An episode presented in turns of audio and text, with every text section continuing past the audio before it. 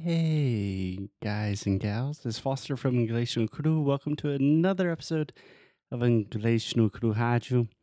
Just real quick before we get started, we wanted to say if you are shy, if you don't have time to speak English, whatever the reason that you cannot talk to native speakers, chega.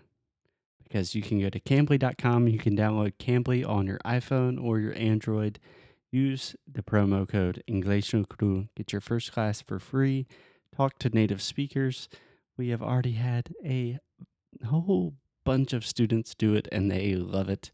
We are doing it. It's awesome. Go to cambly.com. Use the code English no Cru. Okay, on with the show. Oi, fala aí pessoal, bom dia. Você está escutando o Inglês no Inglês no Rádio. I am your host, Foster Hodge. This is your daily dose of English.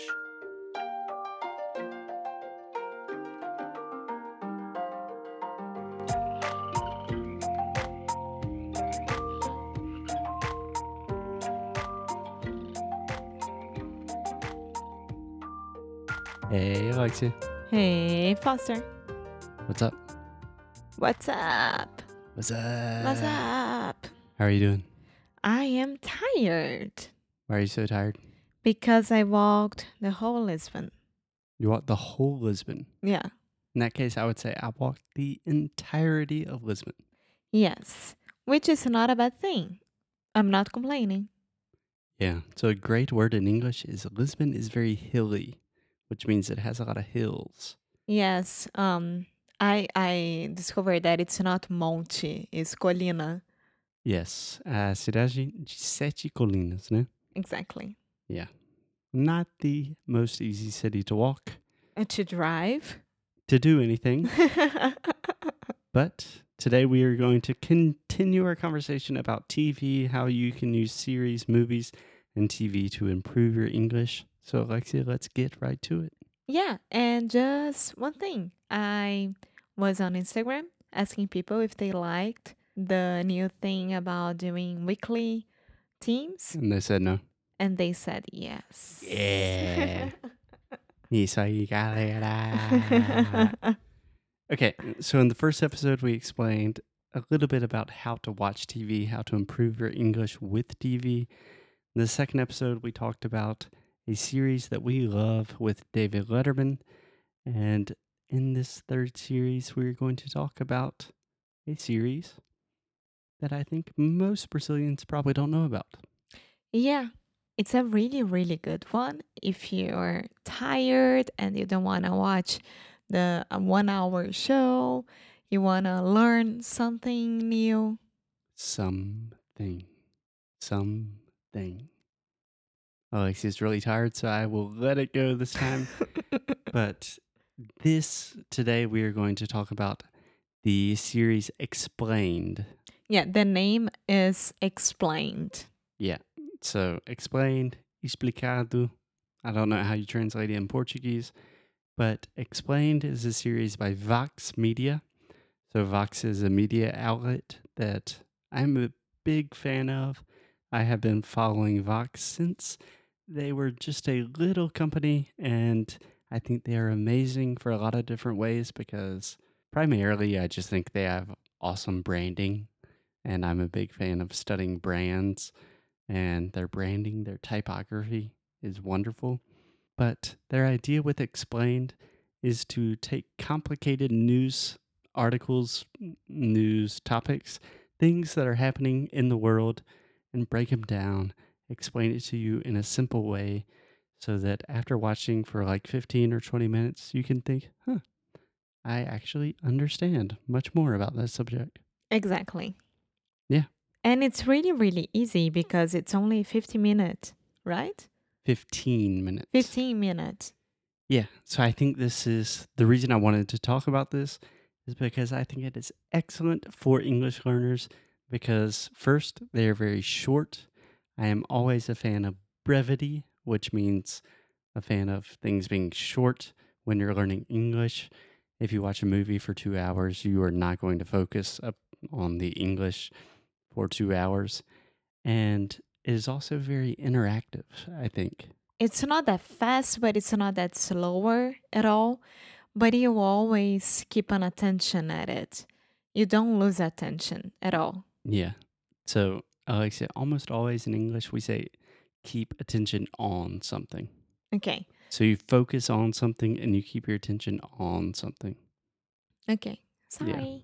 But we also pay attention to something just to confuse you a little bit more.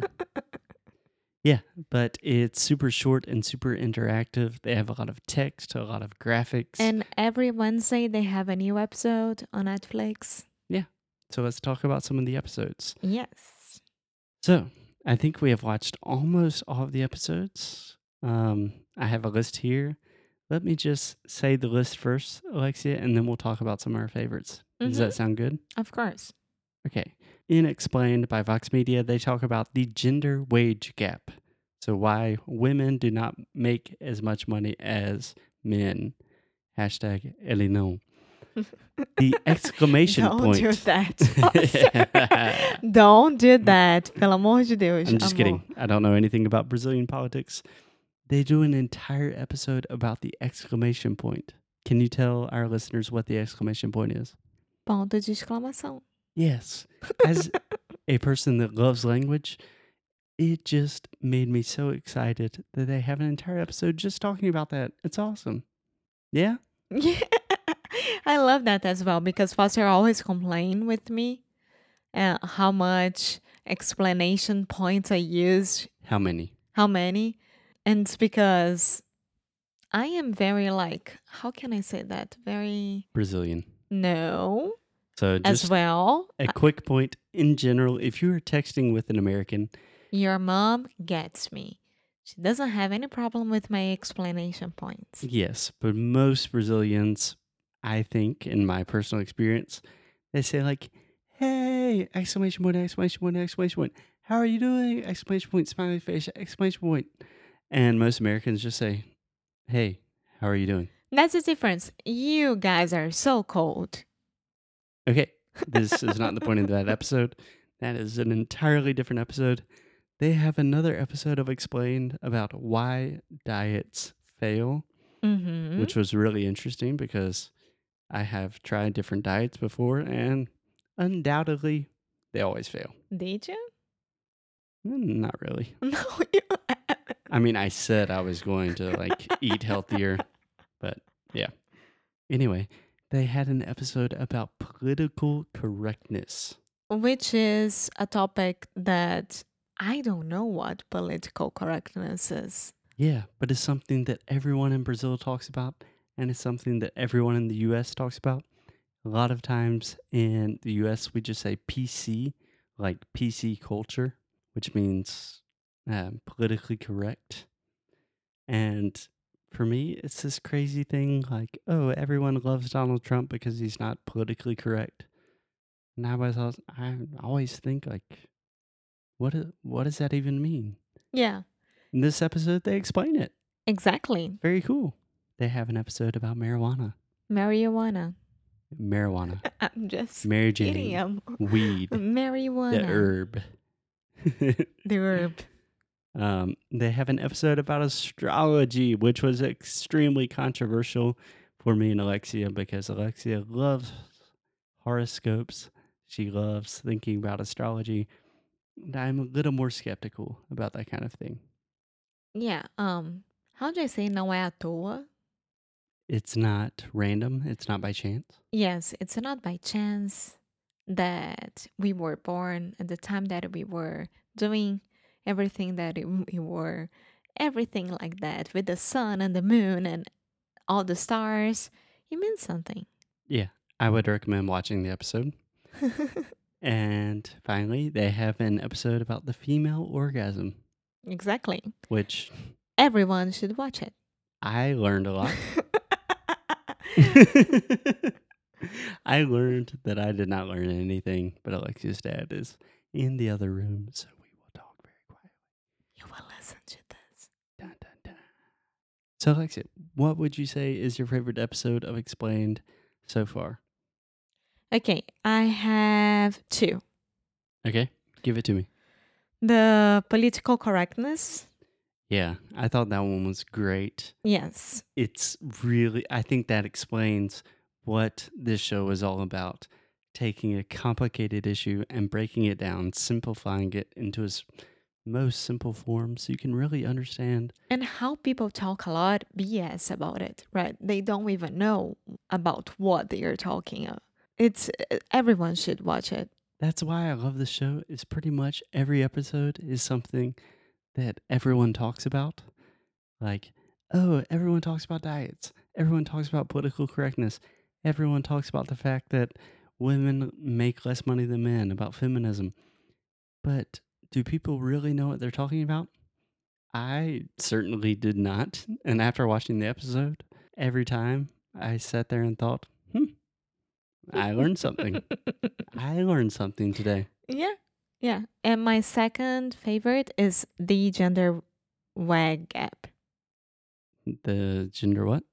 Wage. Wage. Wage. Wage gap. Yeah. So wage gap, you're talking about inequality, right? Mm-hmm. So wage e salário. Yeah. Women are paid less. Yeah. So I think I would have to say my two favorites. Obviously, as a linguist, the exclamation point. You know, most people won't like that one that much, but I, I was just happy that they they did it. And then the one on astrology, because I never understand why Brazilians love talking about like, oh, what is your horoscope? What and all of this stuff. And then this kind of explained it. yes, yes. So I think you guys could watch it tonight. Watch it the way that we talked about in our first episode from this week. Use it as a study team. Yeah, exactly. So explained, it's only 15 to 20 minutes. So it's perfect for a deep analysis. You can really sit there and think about different phrases. Watch it with, with subtitles first, watch it without subtitles. Go back, rewatch it. It's short. There are no excuses when you're watching the show. Yep. So we talk to you tomorrow. Yeah, I think we explained everything. Talk to you tomorrow. Bye. Thank you, thank you, thank you so much for listening to another episode of English no Cru Rádio. If you like what we do, if you want to support the show, please check out EnglishNoCru.com.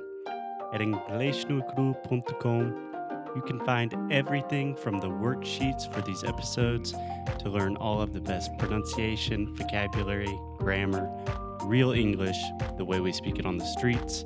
You can also do personalized private coaching sessions with me in our pronunciation course, Sound School. Most importantly, keep up the good fight and lose well. Até já já.